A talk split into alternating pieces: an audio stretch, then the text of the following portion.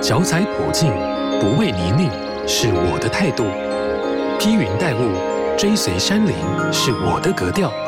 听心跳与山对话，时而沉稳，时而神秘，时而魔幻。我的风格叫做山。一般来说，想到登山步道，会想到什么呢？人工水泥地、砍树搭建木栈道。其实，热爱登山的我们，很少会想到脚踩在地下的这块土地是怎么被开垦出来的。有没有一种更友善对待大自然的方式，让我们既可以享受登山健行的乐趣，又可以保护我们的土地跟周边自然生态？在台湾，就有一群秉持着这样的精神，一块石头一块石头的手工修复步道，那就是台湾千里步道协会。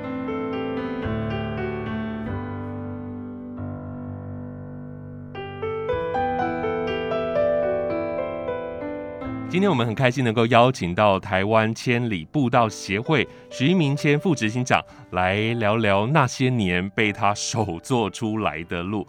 欢迎老师，你好。呃，主持人好，各位听众朋友，大家好。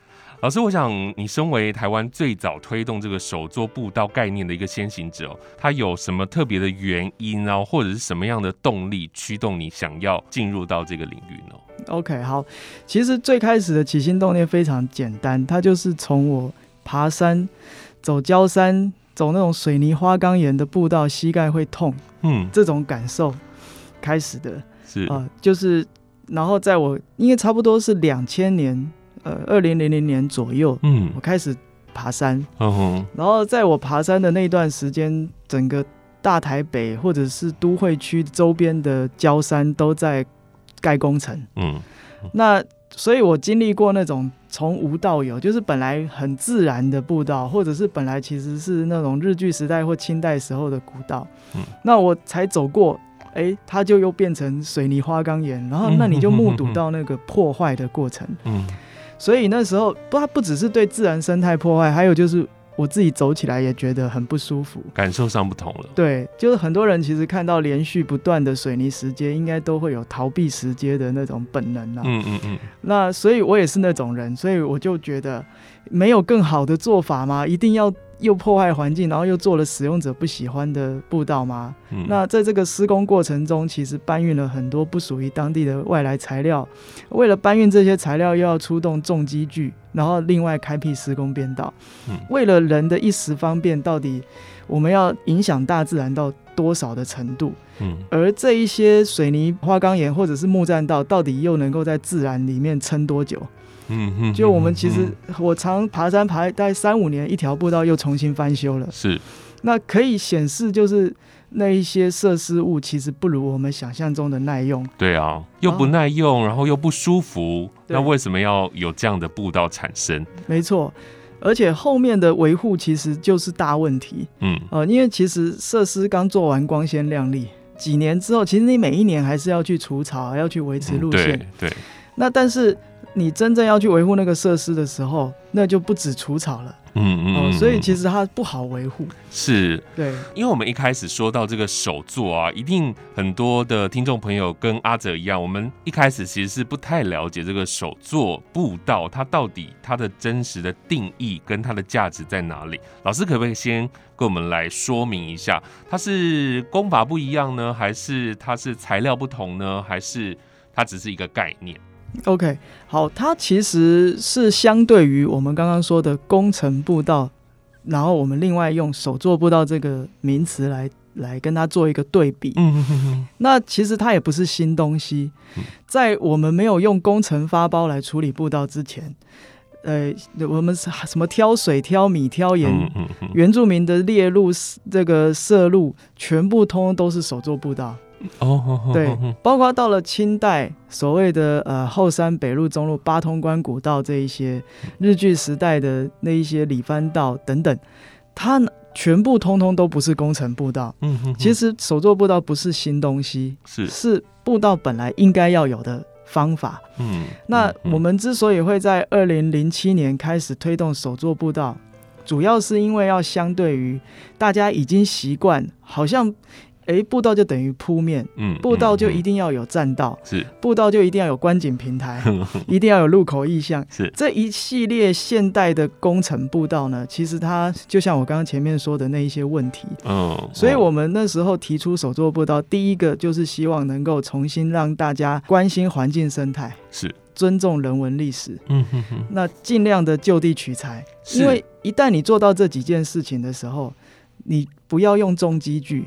嗯，你用人力，嗯，人力可以造成的破坏，相对于机具进来，一定会少很多。是，那所以如果我们一切是回归到以人手动可以做的范围，然后它某种程度也是传承了我刚刚说的古道的传统工艺。嗯哼哼。如果我们把这个方法重新的引回我们自己的呃这个山林环境的话，其实又能够解决大家的需要，哦，就是进入山林的需要。嗯，那也可以减少。对自然环境的破坏，嗯，我这样听来好像是很 natural，然后就是类天然的步道，就是人走出来的步道，就是手作步道。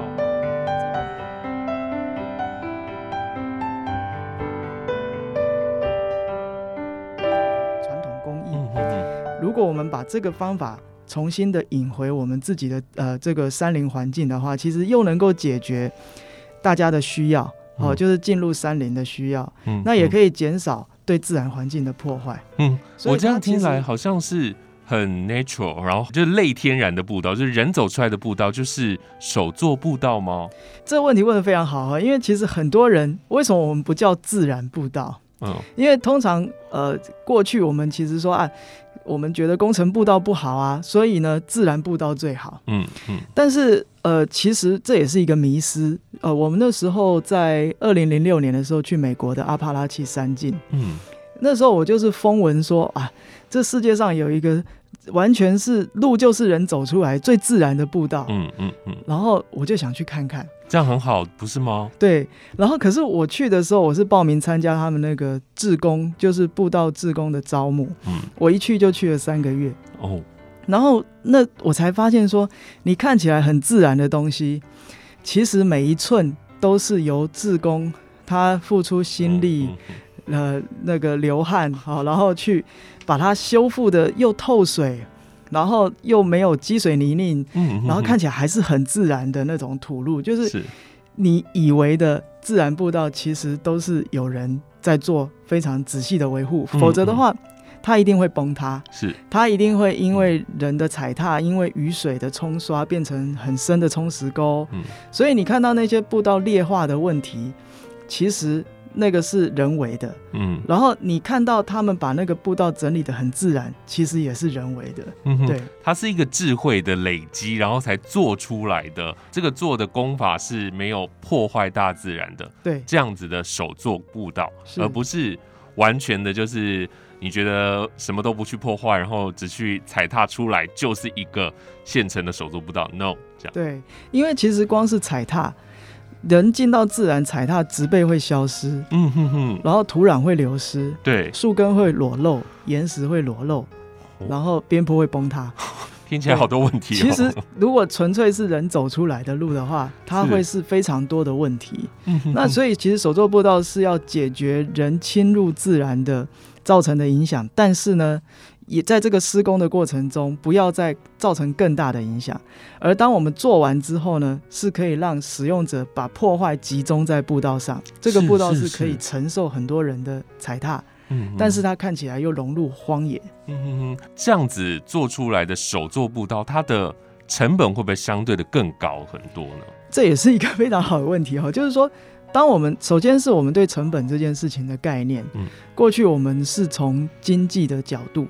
但是我们没有考虑环境的生态的价值，嗯，我们没有考虑那一些诶、欸、日据时代留下来的住在所，或者是以前留下来的传统工法的这些东西的价值，嗯，我们没有计算这个价值，纯粹只是算钱这件事的时候，那我们可能会觉得，哎、欸，那那个是不是其实这些东西用工程来说的话，它它反而会造成另外一种经济效益，就是说。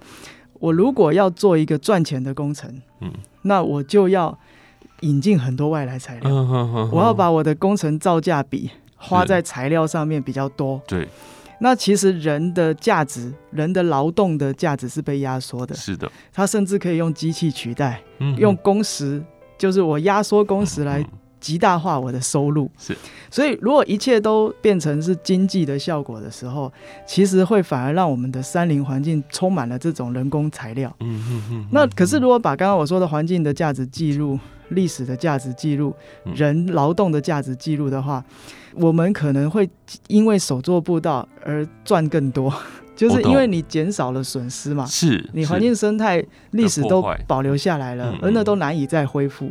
这里面因为没有使用外来材料，其实在总经费、工程造价来说的话，其实是不会高。嗯嗯，从钱的角度不会高。是，但是呢，我们希望把这个经费的比例回到那个。有技术的人身上，就是他们值得更高的工资，是是，因为技术工是值得我们尊重的。但是过去在工程步道里面，因为它可以用机具取代人，嗯嗯，所以其实人的价值是被压缩的。没错没错没错。听完之后会更多的反思了。我想大家也是这样来听我们今天的节目。我们先来进一首歌曲，这首歌曲是老师所安排的，是一首客语歌曲，黄连玉的《黄泥路》。是老师为什么会特别选这首歌？呃，这首歌的主题“黄泥路”就是就是泥土路啊。嗯，其实我们希望大家能够重新回到那个土路的美学，欣赏土路的美学。嗯哼哼。好，那我们就现在就来听这首歌，来自于黄连玉所演唱的《黄泥路》。无论你是新手入门，或已身经百战，踏入山不管地带，都要严阵以待。山只管它的自在，入山前的准备与装备得自己来担待。青山达人来解答，马上进入山不管地带。每一次进入山林，即便是同一条路径，都会随着四季变化、气候改变而发现不一样的美丽。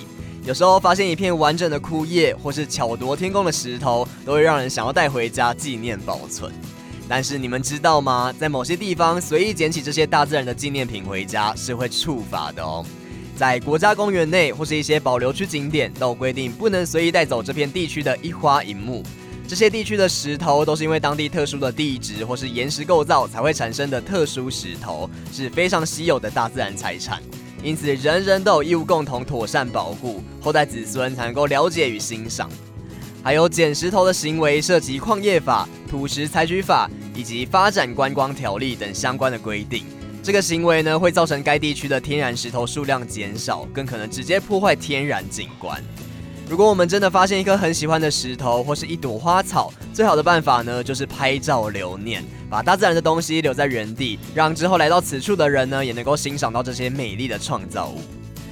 除了乱捡东西回家，还有一些造访山林的 NG 行为之外呢，像是在树上或是巨石上刻出某某某到此一游，我爱叉叉叉等大字，还有随意的带宠物进入山区，或是近几年很盛行的空拍机，甚至是看似有爱动物的放生或是喂食动物，这些呢都是会直接或间接的破坏山林的行为，在国家公园跟特地的风景区都是严格被禁止的。有趣的是，由于台湾的每一座国家公园都有各自的地理特色，所以公布的禁止行为也不大相同。要进入国家公园之前，都要做好功课，以免做出伤害山林又犯法的事哦。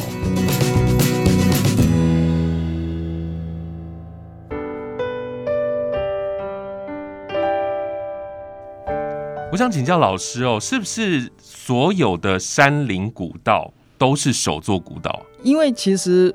我们现在所说的古道，这个这个字很广泛，嗯，啊，就是好像历史上曾经存在过的路，呃，不管它现在变成什么样子，我们都叫它古道。对，的意思是什么呢？因为我们常常会走一些古道，会发现，哎，路口明明就写着，呃，比如说明凤古道，嗯，就进去以后呢，很多东西都是新的，嗯，对，它其实不 像古道，这是一种对，哦，常常发生的问题。另外一种就是没有经过考据，它纯粹就是某一些人说这条叫某某古道哦，我们就就就认定它是一条古道。是，其实这两个我觉得都存在着一个迷失，这是现在常见的问题。嗯、是因为呃，是不是所有都是古道？其实以古道学术研究来说，它是很严谨的哦。比如说，它可能至少要五十年以上，嗯，它要在官方文献上出现，他要有修路的记录，他要有。那个现地的资料跟地图的资讯可以 match 起来，嗯哼哼哼，那所以其实他的那个考证跟文史的发掘，他可能不是只是说地方上某个耆老说，嗯，有这么一条路，哦，那当然其实这跟长明的印象会差异很大，因为其实像我们只要觉得我们爸爸或者是那个阿公曾经走过的路，我们就觉得 啊那条就是古道，但那路线真的是现在这样走吗？它也有可能不一定是这样子，是。对，所以其实那个古道的指认本身，它是需要很多的考据，然后那当考据出来之后呢，我们要用传统的功法把它修回来，对，那这样子的，我们才会认为它应该就是严谨的古道。嗯哼哼，嗯，那目前台湾的比较严谨的古道，它比较少破坏的有哪些呢？很多很多，其实如果是以我刚刚所说的，光是重要被指认过重要的古道就有二三十条以上，哦，全台全台湾来说的话。是。但是我说的这是这种非常非常狭义的，就是经过呃非常严谨的考据，而且这二三十条呢，可能中间有很多路段也已经崩塌或者是毁坏，被大自然收回去了。嗯，这些所谓的古道，它的历史悠久是日治时期呢，还是明清时代的呢？呃，以刚刚说那二三十条，至少也包括日治以及之前的哦，哎、呃，比较没有在日治之后的。了解了解。对，但是其实呃，也这个说法真的很不一啦哈，因为其实也有人就是写过一本叫《台湾的古道》，嗯，那里面也有列出了一些名录，就是每一家他们说的其实不太一样。嗯、是。那如果说是以网络上你查得到所有以古道命名的话，那就上千都都都有了。嗯，对，嗯，所以根据呃，因为在过去几年哦，就是老师你们非常努力的成立了这个台湾千里步道协会，对不对？嗯，那这个协会就是为了要来推动古道的修复吗？嗯，其实不是。嗯，呃，千里步道它其实要处理的问题不是真的是呃。所谓的步道的挖掘或者是修复，嗯，我们真正要做的事情的梦想更大。呃，像二零零六年千里步道成立的时候，其实是要串联一个环岛，可以让行人、自行车安全行走的步道。哦吼吼！那它这背后有有一些我们想要透过这个目标去传达的价值观，是包括说，其实人的路权应该要比车大，嗯，啊，然后我们应该要去。避免过度的开发，嗯嗯，然后我们应该要让生活的速度慢下来，嗯嗯，然后透过慢速，透过远离主要的道路，嗯，把游客能够深入到呃远离道路的社区，可以促进社区的小民经济，嗯哼哼哼哼，然后我们这个步道所经过的周边，我们现在这一代人看得到的美丽风光、文化资产，要保存给下一代的人。是是，是，所以它其实是一个环境保育运动，嗯哼哼，是一个社造运动，嗯哼哼，它不是真的在，它只是透过说，因为每人人都可以走步道，对，那所以呢，我们就用一个门槛最低的方式，所有人都可以参与进来的方式来推广。刚刚所说的这一些环境运动的价值观是，所以从两千零六年的这一场首座环岛路网的一个运动，对不对？环环岛步道的路网，因为那个环岛步道它比较走的都是既有的一些小路、农路、水圳路，它不是说真的是深入山区的山路。嗯哼哼哼哼哼。好，那从那个时候算是第一个出发点，这样子。没错。当时做这件事情的时候，有没有设定希望能够把哪些东西推翻掉？因为我有看到你们说希望除去除乡野的三害，这三害是什么呢？呃，对，我们的发起人黄武雄老师，他那个时候就有提出来，台湾的乡村景观受到三个呃三害影响破坏，嗯，第一个就是所谓的光害，是。哦，就是过多的水银灯，对，然后你看一条路整晚亮着灯都没人使用，嗯，但是有很多的生物它会受到它的影响，没错。那还有就是除草剂，嗯，因为其实以前不会出现杂草。嗯哼，它有非常多原因，很多人在除，或者是人们会去运用这一些草。对，好，那可是现在呢，变成是通通都用药剂，想要一劳永逸的把根除它。没错。可是这可能会造成环境荷尔蒙在土壤里面的残留，对，回过头来对身体也会产生影响。嗯，所以不要用除草剂。是。另外就是水泥护栏。是是。哦，就是会阻隔。这个道路两边畅通的，还有视线畅通的水泥护栏。嗯，那这个水泥护栏这件事情，在公路早期其实引进非常多。嗯、那它呃，我们开始推动去除这个所谓的乡野山害。是，所以其实呃，千里步道一开始就像刚刚阿哲说的，就是第一阶段。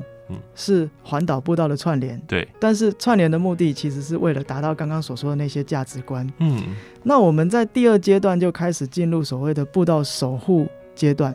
嗯嗯，因为路路串好了，三千公里的路出现了，开始遍地烽火。是哦、呃，比如说像那时候阿朗伊古道，嗯，要被开发。是它本来是最后的天然海岸线，可是它要被开台二十六线公路，嗯、所以台湾最后一段天然海岸线会消失，所以我们那时候就开始去进行一些守护。那这个守护的过程中，手作步道就是其中一种跟社区沟通的媒介跟方式。是是是，刚刚这样听起来，其实。官方跟民间其实都要着力很多，不单单只是在民间推广这样的一个概念。刚刚什么光啊，什么水泥啊，那全部都是政府在搞的啊。对，没错，你说的真是太对了。其实。民间的社会运动就是希望去改变社会、改变政策。对，那所以其实是透过这个运动去影响政策、去游说政府。嗯，所以刚刚所说的，到了第二阶段的步道守护运动的时候，我们第一阶段蓄积了很多地方的能量，嗯，大家的共识是，所以我们接下来就要去游说政府。但是在第二阶段，我们遇到的困境就是哪里失火，我们就去救火。嗯、对，对，然后到处开发，到处去，很累，所以我们才进入了第三阶段。嗯、第三阶段我们叫做呃步道守护制度化，也就是国家级绿道的阶段。是，那这个阶段呢，我们开始大家能够看得到的是，我们推动淡蓝百年山径、彰支细路、山海郡国家绿道、嗯、这一些长距离步道的串联。嗯哼哼，那为什么我们要推国家绿道呢？因为我们不想要再继续跟在。开发的脚步后面去救火，嗯嗯，我们希望能够走到政府的前面，前面对。对，嗯、就是我要呃说服跨县市的政府去说，哎，我们一起来做一件很伟大的梦想，是。我们把这个路做出来之后有什么好处，然后他用什么方式来做它，用友善环境的方式做它，嗯哼哼哼，那我们就可以把我们想要做的事情建立到政策的这个基因里面，那他就会按照这样子做，嗯哼，那。这样子，我们也可以用比较正向而不是抗争的方式去，因为我们发现说，其实你不断的抗争，如果没有提出一个正向的替代方案，或者是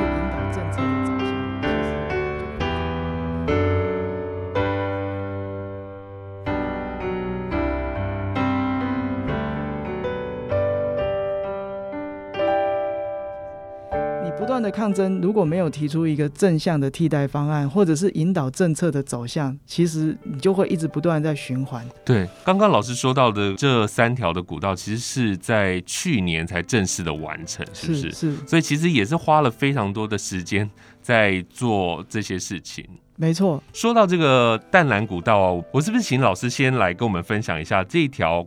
淡蓝古道它的历史跟特色呢？听说当时先人跟着马街牧师走这条路，有发生一些问题，是不是？呃，淡蓝古道的故事是这样，就是所谓的淡蓝是指什么呢？就是清朝时候所谓的淡水厅跟格马兰厅。哦、呃，这个也就是现在所谓的台北的台北城跟万呃跟宜兰哦、呃、这两两个中间的来往的路线是。从台北到宜兰，以前其实没有那么容易，啊、嗯，不像我们现在有北宜高速公路。对啊，对。呃，以前甚至连要从西部到东部都是被禁止的。嗯哼，因为在后山是属于原住民的土地，所以清朝其实是有一个界，就是禁止界外开垦。嗯哼，那呃，所以格马兰要设厅纳入清朝的这个行政疆域，其实是到一八一零年。发生的事情、哦哦哦、是，在此之前，其实都是在呃所谓的淡水厅的这个范围啊，就是从当然从台南，然后一直往北这样子的一个开垦过程。那呃到了就是所谓的吴沙鹿兰，好，一七九六年吴沙跑到界外开垦，然后跑到宜兰，就是开始到原住民的土地的这个过程中，慢慢打开了这个从西部进到东部的那个动线。嗯嗯嗯，对，那所以路就随着人的这样子的开垦。跟族群的冲突，因为我们以前小时候念书可能会说啊，吴沙开兰啊，好像在吴沙到宜兰之前，那边都没有人，对，就感觉好像那边都是 蛮荒蛮荒，对哈。但是其实这是一种呃，就是是一种误解。原来其实原住民就住在我们这个土地上，是的，是汉人开始慢慢的去跑到他们的土地。嗯哼哼哼哼。那所以随着这个呃互相的贸易。跟跑到界外开垦，然后慢慢汉人的势力一直不断的延展到从头城一直到宜兰的过程中，路就有很多的变化。是，那这个路怎么我们怎么知道在哪里呢？在西班牙人来到台湾的时候，因为在那之前没有文字记录嘛。哦。但是西班牙人来的时候开始有文字。是。然后他会记录当时他们走的路线，所以我们就会知道说啊，最早其实要从台北到宜兰还是原住民的时候是绕海古道。是。哦，对，他不用走山路，嗯，要走坐船这样绕过来，走着海岸线，是对。然后后来就开始出现所谓的呃所谓白兰氏开兰，然后林平侯去收租，就是板桥林家要去界外收租金，为了收租，所以把路修好一点。然后到后来最近前不久那个斯卡罗变得很有名嘛，对，里面有一个人叫刘明灯，是哦，刘明灯是清朝的那个官员嘛，哈。他那时候在打完这个罗妹号的这件事情之后，他往北就就去走，去出巡格马兰道，回到淡水厅那一段，所以他就在沿路写了所谓的虎字碑、雄镇蛮烟碑、金字碑，这都他写的。是那那他写的路表是怎样？那是以前官方在这个呃行政上面往来会走的路，所以我们后来把它称为官道。嗯哼哼。那但是其实从台北到宜兰不止这条路啊。对。当时民间开垦的路、茶叶贸易的路，甚至到刘铭传来之后，他其实也有开过这个所谓的淡蓝南路。哦，那所以其实，在台北到宜兰的以前的古道是四通八达的。是。那我们怎么把这一些路线呢？去调查，然后去考据，嗯然后但是又要以现在的人可以走的路线去走。嗯所以最后我们把它定线为淡蓝北路、中路、南路，嗯然后把它。放上指标，变成是大家现在看着双扇诀就可以走完的淡蓝古道。嗯哼，真的就并不是一开始我看到了，然后我或者是我看到某个资料我就去做了，而是要花很多的时间先做考究。没错，在南古道，你们花了多久的时间来从考究，然后到去年这样子做好呢？二零一四年开始调查，哦，然后规划是在二零一六年的时候完成的，哦，就是定线完成，是。定线完成之后呢，再修复分段修复又花了三年多的时间，嗯嗯嗯，那在这个过程中，都都是在新北市的范围，因为那步道山路都在新北市嘛，那可是我们也说服了。台北、新北、基隆、宜兰四个县市首长一起来做这件事，因为真正的淡蓝要从万华到宜兰城，对，很远呢。对，所以其实从一大概到一九年的时候，新北市已经完成，花了三年的时间完成它的路段之后，接下来就是台北市、宜兰县、基隆，他们开始做城市里面的文化境的规划、调查、定线。了解，对，所以在这个过程当中，有碰到什么样的一个困难吗？就是在你们执行的过程中，其实困难很多，真的是非常多。一个当然就是资料的不足，是，哦，就是刚刚所说的考据，嗯嗯，其实有很多确实是。没有那么多的文献，嗯，然后跟社区的沟通，其实社区也会有很多他们的想法，是。那但是你要顾及到说，你要向国际或者是向山友去推广的时候，那个路到底能不能走？嗯，就是如果你完全坚持以前的古道的话，可能会遇到两个问题，嗯，一个就是现在已经是马路了，嗯。那大家都走马路好不好？是。那或者是说，那我以真正的古道已经瘫掉了。嗯哼，哼。哦，那所以现在哪走哪一条比较好？是。那所以其实这个路线的调查、全是资料很少。嗯。那第二个困难的最大的困难其实是跨县市政府的合作，嗯，因为这是史无前例的事情。对，以前步道都是单一主管机关，从来没有说我要从跨四个县市，然后大家一起来做一件事情。是，这里面有不同的执政的颜色，嗯，有不同的那个 好累，对社区，但是大家愿意一起来做一件事。其实我真的觉得他。我们花最多力气的就是在做这件事，是。对，而且他突破了所谓的四年的魔咒，嗯哼哼，就是每四年一次换选换人嘛，选举嘛，嗯，那你可能政策就没有延续性啊，是。可是你看，我们从二零一四年开始，一直到现在二零二二年，它还是一个进行式，嗯哼哼。我觉得这样子的一个观念，好像在这几年，当然大家会比较清楚，然后特别是官方啦，官方。从呃国外的一些经验，但是在民间的部分推广是有比较辛苦的吗？民间的部分其实参与的非常的热烈，嗯嗯，嗯，而且其实我非常喜欢一件事情，就是说，呃，它随着这个热度越来越多的时候，会开始有更多的人加入来一起做田野做研究。是是，然后去找出更多的历史资料，找出更多现地的资料，嗯、去丰富这个淡蓝古道的故事。嗯，等于说大家一起来写历史。是，是是，它是一个开放式的东西，它不是说啊，我今天定线了，嗯，那那它就等于是这样，嗯，反而是因为我们把这个名号打响了以后，嗯，每个人都可以在这里面专门的玩一块，比如说。我对平林很熟，嗯嗯，那我就把平林这一块弄得很深很深，懂懂懂懂。对，然后或者说，哎、欸，我又发现有一条路线，嗯、那我就把那条路线把它玩得很清楚，这样子，嗯、对，真的就是你们的协会有一个很正确的方向，然后你们也做了很多的 model 给大家，然后大家可以在自己。甚至自己的家乡开始玩这这些东西。嗯哼哼。好，那我们今天最后请老师再安排一首歌，这是陈建年的《泰巴朗之歌》。老师为什么会安排这首歌？每次听到这首歌，就会感觉到很平静，然后那个山跟海的感觉就会在你眼前展开。是。那我觉得，其实东部的山、东部的步道带给人的感受就是这种。是是是，我真的我也很喜欢原住民的音乐。这首歌曲源自阿美族的民谣，然后就听起来真的是非常非常的舒服，非常的享受。就是你听歌就好像是进入大自然当中这样。好，我们就最后来播这首陈建年的《太巴朗之歌》。今天也非常谢谢老师，谢谢，谢谢。